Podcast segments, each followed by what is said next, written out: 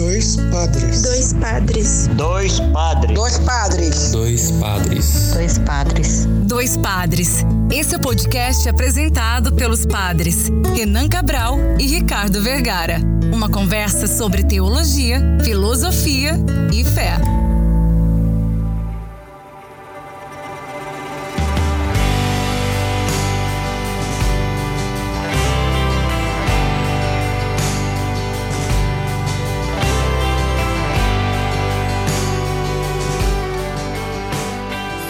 Ouvintes! Está no ar mais um episódio do podcast Dois Padres.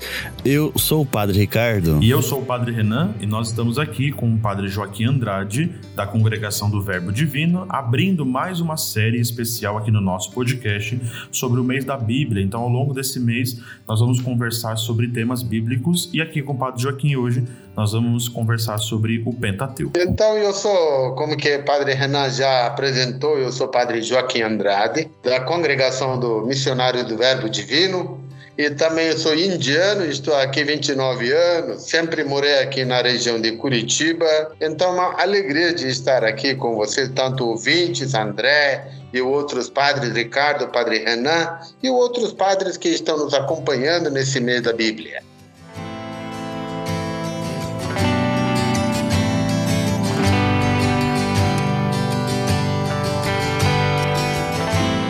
Bem, não esqueça que você pode nos encontrar nas redes sociais. No Instagram, arroba Dois Padres Podcast. No Facebook também, Dois Padres Podcast. E pode sempre interagir conosco, curtir, comentar eh, e, claro, divulgar para todo mundo o nosso podcast. Tudo bem, como o Padre Renan falou, então nós entramos no mês da Bíblia e hoje vamos conversar aqui com o Padre Joaquim. Padre Renan, fala para nós então quem que é o Padre Joaquim e o que, que ele tem a acrescentar a nós além de tudo que ele já falou aqui. Pois bem, nós estamos aqui, como eu disse, né, com, esse, com essa nossa intenção. E curiosamente, quando o Padre Ricardo e eu decidimos de organizar esse mês temático, né, me, me, veio uma curiosidade, eu fui na internet procurar algumas coisas, né? E depois a gente partilhou sobre isso. Aqui no Brasil, esse ano, em 2021, nós comemoramos 50 anos que a igreja reconhece setembro como o mês da Bíblia, né? E achava muito, muito. Depois a gente viu que não foi a intenção por causa dos 50 anos, a intenção que era o mês da Bíblia, né? E acaba que a gente casa as duas coisas agora, né? O mês da Bíblia, de sempre, todo setembro, mas agora comemorando esses 50 anos, né? E aqui os nossos ouvintes sabem que eu faço curso de formadores, né? Eu participo aqui do IADS, é onde o Instituto de Curitiba, tudo. E estou terminando o curso. E a última disciplina que nós tivemos no curso foi sobre interculturalidade, né? Eu partilhava com o Padre Ricardo sobre isso, né? Como é importante estudar, porque nós, estare... nós estamos num mundo que é intercultural. Então, só por isso, né? Depois nós somos formadores numa comunidade religiosa, um seminário diocesano, tantos outros lugares que vamos receber diversas culturas. Então, lidar, saber respeitar e entender ambos lados. E aí, o Padre Joaquim foi o professor dessa última disciplina do meu curso, né? E ali ele teve algumas falas, algumas, alguns apontamentos que são contribuições bíblicas e que acho que é muito válido aqui para esse nosso começo. Então, discorrendo sobre um pouco dessa história de Israel, um pouco dessa história do povo de Deus presente no Antigo Testamento, mas, sobretudo, discorrer sobre esses personagens tão marcantes do Pentateuco, que nós vamos falar sobre eles, deixar o Padre Joaquim falar sobre eles, né, porque ele tem as contribuições mais profundas. Então, essa é a intenção. Padre, seja bem-vindo, a gente fica feliz com a tua presença, né? É, e para começar, essa ideia de que por que, que a história de Israel é importante para a Bíblia, né? Não dá para a gente desvincular, né? Eu, disse, eu até coloquei lá com a mensagem com o Senhor entre aspas, né? Entre parênteses assim, a história de Israel presente na Bíblia, porque ela é muito maior, né? Ainda além, além daquela que está presente nos sagradas, nas sagradas escrituras. Então, Renan, Padre Ricardo, André e outros ouvintes, o que, que é importante nesses 50 anos de Bíblia que nós estamos celebrando, além disso, mês da Bíblia? O que, que é importante a perceber no contexto atual do mundo? O nosso mundo atual é intercultural. Que não adianta uma monocultura não consegue sobreviver mais. Nós precisamos relacionar com os outros, pessoas de etnias diferentes eh, e também religiões diferentes, culturas diferentes. Isso nos leva a olhar a nossa própria Bíblia como que ela é construída. Nós podemos perceber na Bíblia uma fricção entre inclusão e exclusão. Essa fricção está constante. Então, nós podemos dividir toda a história de Israel em duas partes, até Êxodo por aí, existe uma tranquilidade de convivência com as outras culturas. Logo que houve aquela experiência de Monte Sinai com Moisés, daí que começam os problemas, atritos de incluir o outro. Como que nós percebemos? Por exemplo, Abraão. Abraão Tradicionalmente, nós reconhecemos que é uma figura de Ur. Se nós olharmos capítulo 11 de Gênesis, pai dele era Taré, irmão Nahor, e todo mundo foi. Agora, se é Taré, a descendência de Adão. Se Adão é da tradição semita, que dizemos ah, que a tradição semita ao redor do Jardim do Éden, por aí, Éden se localiza no país atual é Iêmen. Uma cidade chama-se Adão, ou Aden, ou Éden. De lá, eles migraram para Ur, mais ou menos sul do Iraque, fronteira com Kuwait, olhando geograficamente. Então, o que, que acontece? E essa mudança nos leva a pensar: olha, eles foram para outra cultura e conviveram bem. E de lá também eles migraram, né? quando foram lá do Ur, beirando o rio Eufrates, chegaram lá em Arã, Arã, depois desceram para Terra Prometida, por aí, encontrando as pessoas de culturas diversas. Abraão soube como conviver e mais tarde foi lá para Egito casou com uma egípcia Agar, que nós sabemos, então tudo era tranquilo. E filhos dele também, Abraão teve dois filhos, Ismael, né? É, da tradição de Agar, que se tornaram muçulmanos, Isaac, tradição judaica, Isaac teve dois filhos, Isaú e Jacó, daí que descendentes dele, José vai lá para Egito, casou com uma filha de um nobre, lá também desenvolveu uma convivência tão tranquila e nós não sabemos.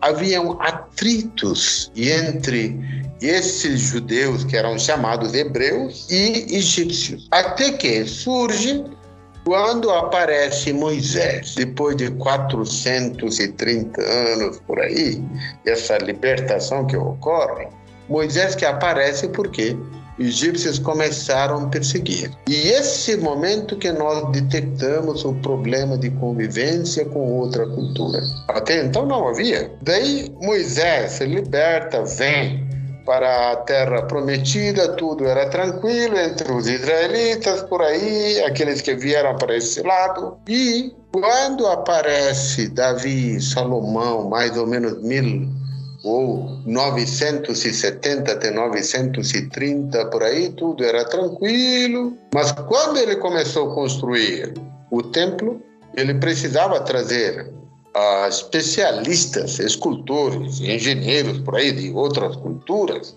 para a construção. Ainda estava tranquilo. E mais ou menos anos 700 por aí, Israel começa a criar uma consciência. Espera aí, não é assim não. Nós somos povo escolhido, nós temos uma terra e um Deus. Para que essa mistura? Se nós somos escolhidos, por que, que nós precisamos viver uma vida intercultural? Não há necessidade. Nós somos um autossuficientes. Já, tava, já, começam, já começam os primeiros conflitos, né? Agora... Justo. Aqui que começam os conflitos, Israel começa a fechar dentro de si, e assim foi fechando, fechando, fechando, fechando, e esse fechamento vai. Quando alguém quebrava, os profetas martelavam: Ei, vocês estão saindo, voltem para cá. volta, esses avisos que estavam acontecendo, e, esse que foi o problema para Jesus. Jesus não conseguia.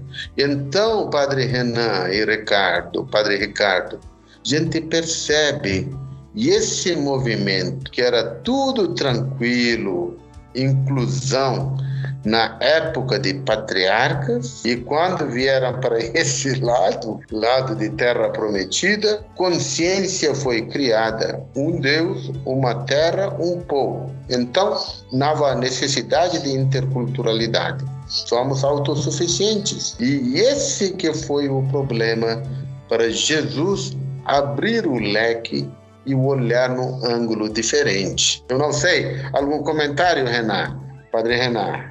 Está bem? Está bem, sim. Eu ia falar, tem um monte de coisa para falar, mas pode, pode falar. Eu ia perguntar um negócio, mas o senhor pode dizer. Pode, pergunta em seguida, tá? Daí o que, o que que acontece? Época de Jesus, eu estou encurtando mesmo. Época de Jesus, houve uma mudança. Jesus estava vivendo numa cidade já intercultural. Haviam colônias, Alexandria, né? e, uh, os judeus estavam lá morando porque a cultura grega foi tão forte na época de uh, Jesus né? e também a cultura romana era tão forte, haviam colônias, porque judeus estavam espalhados em todos os cantos, tanto na Turquia como na Grécia, Antioquia, Alexandria, por aí, e egípcios, turcos, árabes também estavam morando lá em Jerusalém, samaritanos por aí. E Jesus percebe, não pode ser assim. Tem alguém da outra cultura também? Gente boa. Aquele centurião, aquela mulher samaritana, mulher cirofenícia, bom samaritano.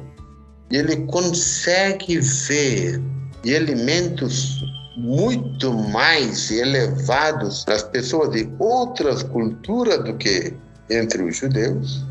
Daí que ele rompe. Ele rompe traz uma novidade dentro da própria tradição e inicia um movimento no interior da tradição judaica que nós chamamos o cristianismo cristianismo é, não é surgiu de repente assim, não. É um movimento no interior da tradição judaica e essa tradição, esse movimento posteriormente, sendo que o centrão não apoiou ele, fariseus, isso, aquilo, saduceus, a elite estava fora. Então ele precisou criar um grupo de periferia, maioria é pescador, ele cria, forma e mantém algumas coisas da tradição judaica e toma o rumo diferente, que nós podemos dizer rumo intercultural. Por isso essa que é a riqueza da tradição bíblica, não é? Bíblica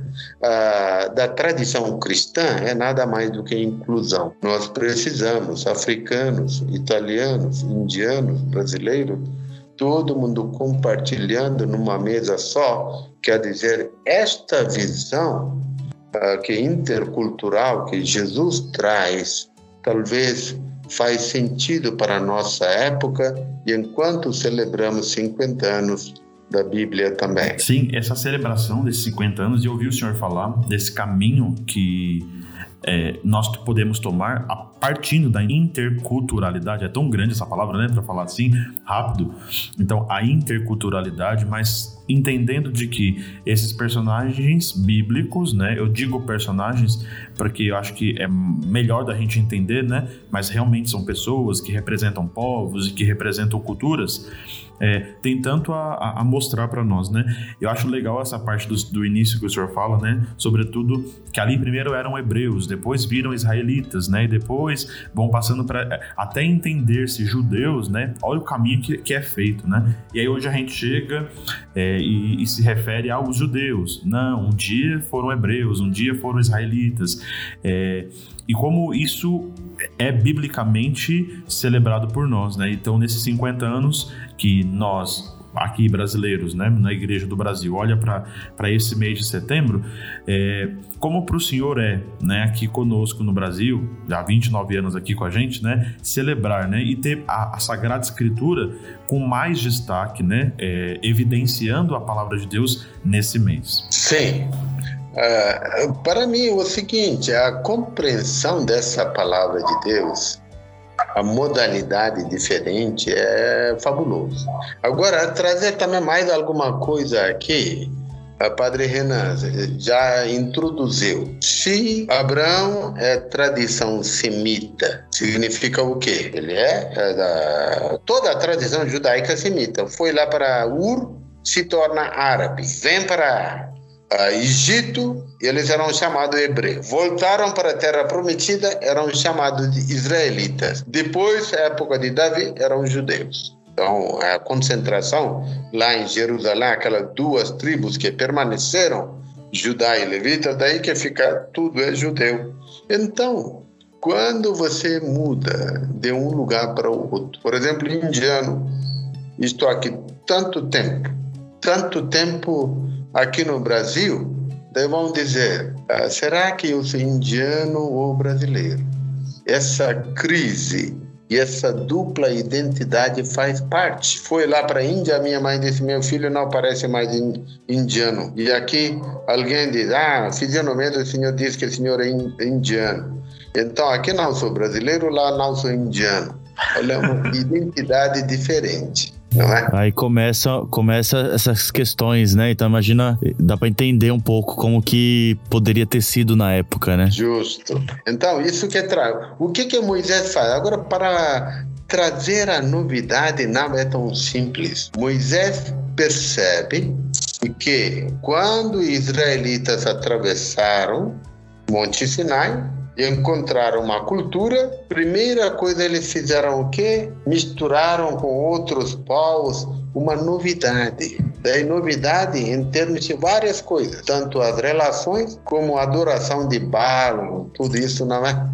é bezerro de ouro por aí começa e eles ficavam distraídos porque uhum. para eles a interculturalidade era normal daí Moisés faz o quê papai, eu estou perdendo o controle desse grupo, eles estão abandonando. Então vai lá para Monte Sinai, traz a regra, dez mandamentos e bota para eles seguirem. Ei, você tem que seguir essas regras. Se vocês romperem, Deus vai castigar. Assim é uma forma de incluir, segurar e não sair fora do redil, não é? Isso que nós chamamos a inclusão, que começa, outros são excluídos. Nós não queremos outros, já está na ideia de dez mandamentos. Talvez isso esteja muito ligado com o tema que a igreja aqui no Brasil escolheu para esse ano. É tirado ali da carta de São Paulo aos Gálatas, dizendo: Pois todos vós sois um em Cristo Jesus, né? Isso fala dessa unidade que talvez sustente muito a interculturalidade, porque acho que a unidade não é eu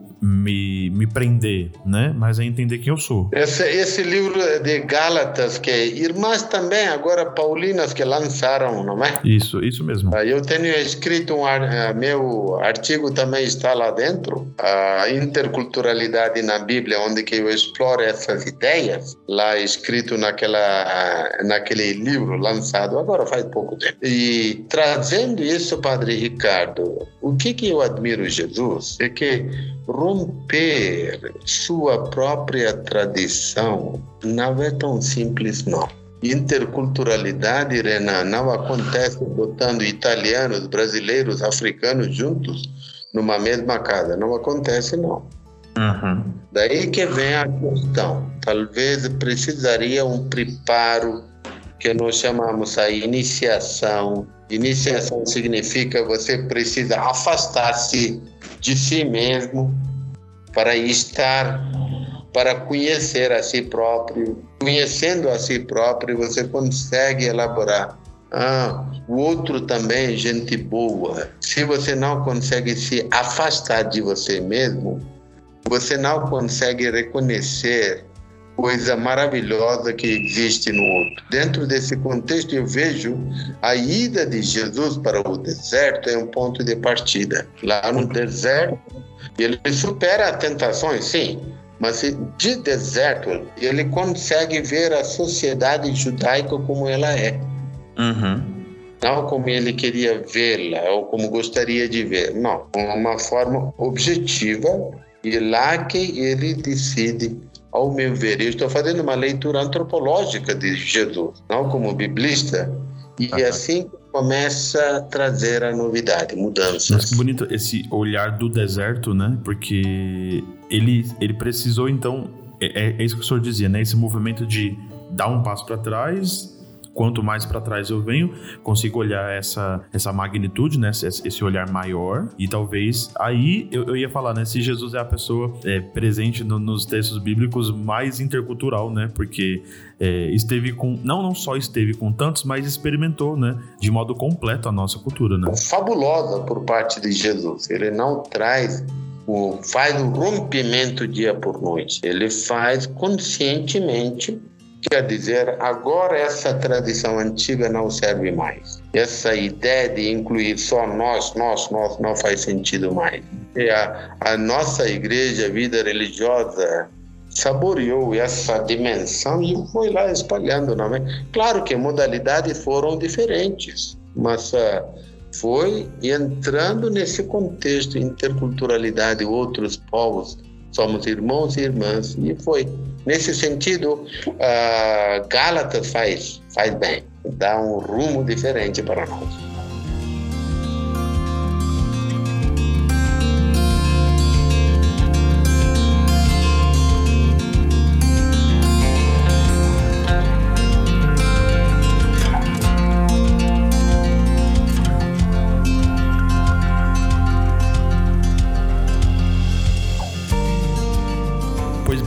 Falando para o senhor disso, né? O senhor tocou agora num ponto, né? De que Gálatas foi realmente muito bem, né? Eu vou deixar Gálatas um pouquinho lá pro lado de, da frente, né? É, para a gente chegar no Novo Testamento um pouco mais em outros programas, em outros momentos.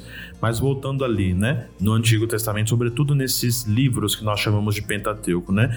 A dificuldade que foi primeiro estabelecer que esses são os livros, né, primeiros, né, a Torá, aquilo que o povo olha como, como base da, vi, da vivência, é, sobretudo da história do povo de Israel, né. É, o senhor falava muito dessa, desse, desse, olhar do deserto, né? Mas talvez a gente já tenha visto esse olhar um pouco antes, né? Quando o povo se encaminha para o deserto antes de chegar à Terra Prometida, né? Com essa, essa saída, né? O senhor falou muito de Moisés como essa, essa presença de... Na verdade, nem essa presença, né? Esse esse personagem que traz o povo é, os libertando de tanta coisa que, que, oprimia, que matava e que escravizava, né? E talvez também precisaram fazer esse passo de irem para o deserto antes de adentrarem ali a, a terra prometida. Uh, como que você está trazendo Moisés? Vamos lá tocar um pouco Moisés. Agora, quem que é o Moisés? Moisés, etimologicamente, é aquele que vem das águas. E e ele teve a experiência intercultural. Por quê? Ele sabia o nascimento hebraico, escravo, e crescimento no palácio do egípcio. Então, ele teve o sabor de duas uh, realidades interculturais. E no determinado momento, o que, que ele faz? Ele rompe. Ele rompe, claro que a Bíblia coloca outras modalidades por aí, ele rompe com o palácio, ele volta para suas raízes. Agora, por que, que ele volta para suas raízes? Daí vem experiência fenomênica, experiência fenomênica do sofrimento daquele povo que a Bíblia coloca, e mas também para tomar uma decisão, ele também precisou ir ao deserto. Ele esteve lá no deserto, estando lá no deserto, o que que ele faz? Ele entra, ah, faz o seu discernimento com aquela uh, de sarça, não é? experiência da sarça, ele retorna e toma atitude. Acho que uh, e ele também não vai é, tomar uma decisão dia por noite, não. Ele também precisou passar essa experiência e depois, segundo momento, ele passa a experiência lá no Monte Sinai. Então, do Egito e ele rompe com egípcios, volta para sua a sua vida do gueto entre eles e lá no Monte Sinai ele volta também segunda vez fechando o círculo intercultural. Então nós conseguimos ver essa fricção constante. Agora ah, nós sabemos Pentateuco foi escrito mais ou menos depois do exílio, não é? Uhum. Depois do exílio. Então, época do exílio significa Israel já teve a experiência, a experiência de Davi, experiência de Salomão, experiência de travessia, tudo houve. Então, eles estão lembrando aquilo que aconteceu e estão escrevendo. Mas eles estão escrevendo sabendo que interculturalidade era maravilhosa. Sim. E olha que, que interessante saber de que a, a, os escritos não acontecem no momento, né? Porque os escritos realmente vêm experiências contadas muito tempo depois, mas esse olhar de que, ó, lá aprendemos tanto e vamos tornar então esse texto aqui é, presente na nossa vida sempre com essa memória, né, com essa recordação. Nós vemos isso muito na liturgia depois, né, que a liturgia é memória, ao mesmo tempo que é celebração e que é atual, né? Então é esse esse elo, né, daquilo que, que nós lembramos, mas que nós também podemos atualmente celebrar, fazer isso atual, né? Eu sempre digo para os seminaristas aqui em casa, mas também para o povo, digo assim, é, ler Sagrada Escritura, dá para ler para estudar, dá sim, dá para fazer muito bem. Só que para nós a Sagrada Escritura é essa memória, né? Essa recordação de rezar, mas também de saber de colocar isso na atualidade. Né? Eu sempre, digo, não dá para a gente rezar a Bíblia fora da realidade, né? Justo. Isso que é, é você agora fora do contexto, Bíblia não faz sentido. Você tem que sim. ver, saber um pouco de, de história, como que está andando.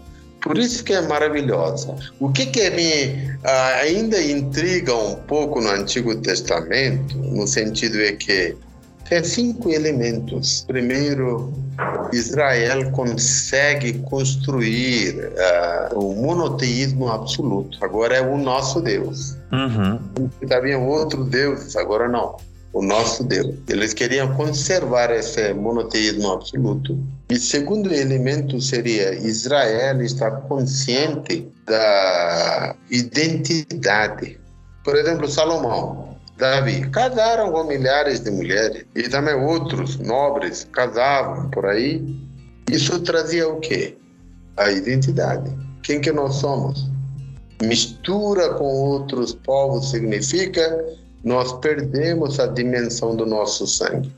Uhum. E não pode acontecer isso. E a terceira coisa, Israel tem uma consciência da história. Eles conseguem lembrar como que o nosso Deus andava conosco. Se não tivesse andado, ah, dava problema. Então eles conseguem contemplar isso também, questão da história, consciência da história. E também a dimensão da, do profetismo. Nenhuma cultura deu uh, espaço para profetismo. Profetismo o que, que é? Chamar a atenção. Uhum. Chamar a atenção. Quem rompia, apanhava. Ele chamava a atenção dos reis por aí. Uh, olha, o nosso Deus está falando isso, isso, isso, corrigindo. Então, essa consciência também vem e, finalmente, eles também sabem que época de gregos, diásporas e romanos, havia muitas colônias, colônias em lugares diferentes. Por exemplo, o nosso amigo Paulo, uhum. Paulo esteve lá em Tarso, Turquia atual. Uhum. Outros estavam lá em Alexandria, Antioquia, Roma, vários lugares. Então, eles percebem, sim, os nossos judeus estão um pouco fora de, de Israel, então a dimensão da universalidade criaram desde que eles mantêm a tradição, a tradição judaica. Então a dimensão da universalidade. Então esses cinco elementos que levaram a Israel fechar-se. Por exemplo, Padre Renan, nós não temos indícios ah, no Antigo Testamento alguém que foi enviado fora de Israel. O único que é Jonas. Jonas para um trabalho específico. Mas todos estavam dentro de Israel, nada fora de Israel. significa havia, não havia a dimensão do envio missionário. Então, missão seria é purificação da própria tradição, preservação da própria tradição. Tchau, interculturalidade. Não tem nada de interculturalidade. Se alguém quer saber sobre a nossa doutrina, venham, aprendam conosco. Então, a, a dimensão de envio começa com Jesus. Né? Nas igrejas em saída por aí, começa por ali. E hum. isso é importante a perceber como que a igreja do Novo Testamento deu um salto na compreensão que faz interessante para a nossa época atual mesmo. É mesmo, você falou de consciência de saída, né, de, de envio, não tem como a gente pensar o Papa Francisco lá atrás, não. Mas olha, essa, essa ideia do, desses cinco elementos é muito, muito profundo, né? Eu, eu fiquei aqui com a caneta na mão anotando, né? Todos eles, mas é, eu, eu, eu achava que o senhor ia falar, né? Ó, cinco elementos que fizeram. Não, eles fecharam-se, não, não se abriram a partir disso. Acho que isso tocou profundamente para mim, assim. Mas essa ideia da saída, é, o senhor fez uma ligação bonita de que, é, ao mesmo que eles se fecharam, Jesus os convida a se abrir, né? Vai, envia, vai em missão. Acho. E faz sentido um pouco que, o, que Jesus é, no começo do ministério dele, ele fala que ele veio para um povo e depois ele se abre né, a todos. É, ele veio mas para esse povo que segue toda essa tradição, né? E depois, é, aí sim vai se expandindo para todo mundo. Então ele vai chamando, enviando é, a todos os povos, né? Eu lembro que a gente, o Padre Ricardo e eu, o Padre, a gente estudou juntos, né? E a gente teve uma professora que falava muito pra gente dos, do significado dos nomes, né? Do, principalmente dos apóstolos ali. E a gente viu, por exemplo, uma diferença já nos nomes. E alguns são gregos, outros são ju muito judaicos. Então, assim, é, esse esses que Jesus chamou já, já vivem um, um pouquinho de uma experiência diferente e, e, esse Jesus chama e envia. Né? Agora, como que nós podemos costurar um pouco o contexto histórico? Qual seria? Nós devemos para três elementos a tá? difusão do cristianismo: destruição do templo, figura de Paulo e conversão do Constantino depois de 300 anos. Destruição do templo, o que que acontece? Por exemplo, Jesus morreu mais ou menos na década de 30, o templo foi destruído anos 70, tem um lapso de 30 e poucos anos. Muita gente esqueceu aquilo que é, uhum. só lembrava, oral por aí. É. Paulo cai fora de Israel. Então, nessa época, o que, que acontece? O grupo pensava que nós não podemos sair da tradição judaica. O nosso movimento de Messias, o movimento de Jesus, deve ser preservada no interior da tradição judaica, porque a consciência do povo era tão forte de que Deus iria salvar somente aqueles que pertenciam à guarda-chuva de aliança. Quem estava fora da aliança anatamasi. Sim. Então, uh, o discípulo tinha essa ideia, por isso que uh, o Evangelho de São João é uma construção intercultural. Aqui não adianta falar um pouco, é uma belíssima uh, interculturalidade que ele constrói. E agora o que que acontece? O centrão, na época de Jesus, Jesus morreu, o centrão estava abafando esse movimento de Jesus. Eles Sim. não tinham espaço. E daí o que que aconteceu? Uh, graça ou desgraça eu não sei. Templo foi destruído. Uhum.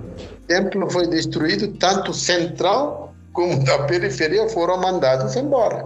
E daí lá na periferia, Alexandria, Antioquia, outros lugares, eles não conseguiam mais oprimir, porque eles também são agora oprimidos, não é? Então lá no, na periferia Antioquia, eles construíram suas casas, um grupo rezava por Jesus, outro grupo rezava elemento tradicional por aí, mais ou menos 15 anos.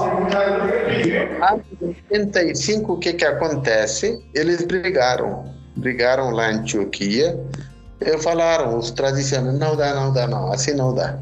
Vocês estão rezando e introduzindo Jesus aqui no meio. Nós não queremos, vamos nos separar. Assim, houve uma separação ano 85 no Concílio de Jâmnia, E lá que esse grupo veio a ser chamado de cristãos, onde que nasce a igreja. E neste momento o grupo decide, aqui não dá mais, precisamos sair mesmo. Então a ideia do Paulo entra no jogo e o grupo cai fora de Israel.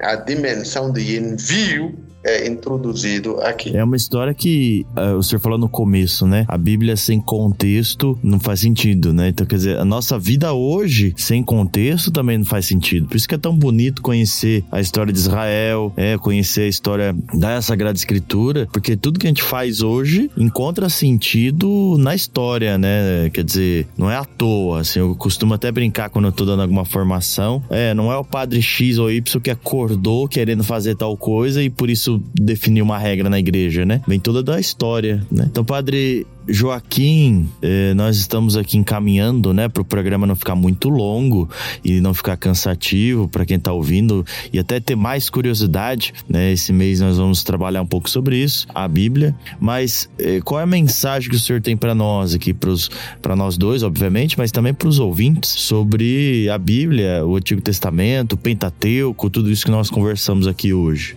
Ah, agradeço, em ah, primeiro lugar, pelo convite, Padre Renan, Padre Ricardo e André, que está nos acompanhando, os ouvintes que estão. É uma alegria muito grande.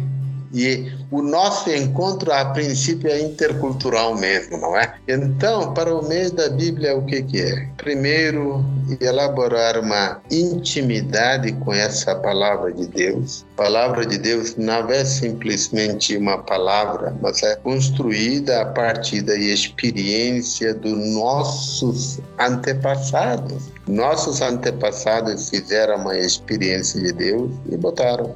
E nós fazemos a nossa leitura, saboreamos essa palavra tal forma que saboreando essa palavra nós tomamos as nossas atitudes atitudes adequadas para os nossos tempos. Os nossos tempos também são interculturais. Então, a forma em que Jesus tomou essa atitude de inclusão do outro, nós também tenhamos essa sabedoria no contexto atual olhando a figura de Jesus, olhando a mensagem de Jesus, incluir o outro e trilhar o nosso caminho numa forma intercultural, pois o nosso mundo também é intercultural. Talvez é isso que nós podemos aprender como mensagem para o meio da Bíblia.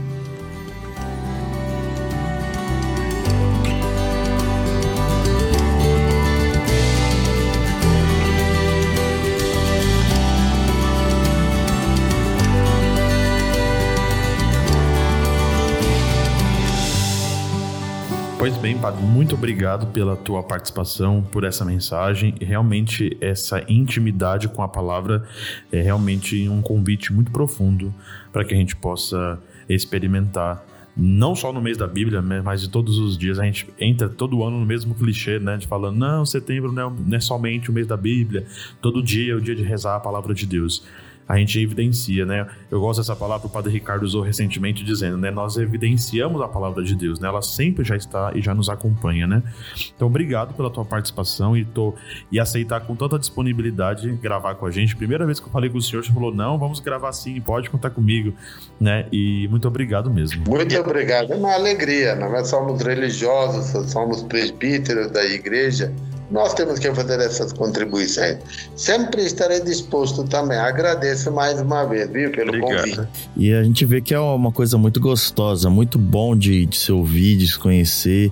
Eu gosto muito, assim, tudo que tem a ver com o Antigo Testamento, a Sagrada Escritura, a história de Israel. Acho que é, é muito bonito, assim, muito bonito. Eu tive um professor, não sei se o senhor conheceu, Matias Grenzer. O, o padre Renan, acho que teve aula com ele também, né? Nós damos o Pentateuco com ele, isso. Isso. Isso. E ele falava que a, o Pentateuco todo é, é, são várias histórias que formam uma novela. É uma novela, porque são coisas que acontecem e que e vai chama atenção, uma coisa chama a outra, um episódio acontece e a gente até falou no começo aqui, né? São personagens, a gente chama de personagens, mas obviamente são pessoas que fizeram essa história, né? E essa história que hoje a gente colhe com a nossa vida. Então, obrigado por ter partilhado um pouco da sua experiência conosco. É um tempo curto, mas acho que valeu a pena.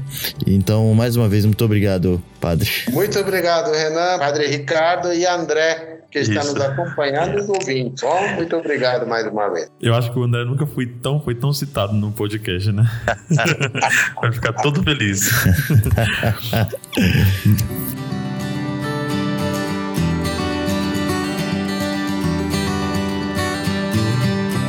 Muito bem, esse foi mais um programa do nosso podcast Dois Padres. Eu espero que você tenha gostado. Nos vemos na semana que vem. Esse programa foi produzido por mim, Padre Ricardo, pelo Padre Renan. A pauta do Padre Renan minha, e colaboração do Padre Ricardo. Edição, sonorização, estúdio é o Gato. A arte do Luiz Fernando Santo. A voz da vinheta, colaboração é da Fabi Ribeiro. A gente se vê semana que vem. Fique com Deus. Deus abençoe a todos. Uma boa semana. Fique com Deus, gente. Até é, mais. Fique com Deus. Abraço. É.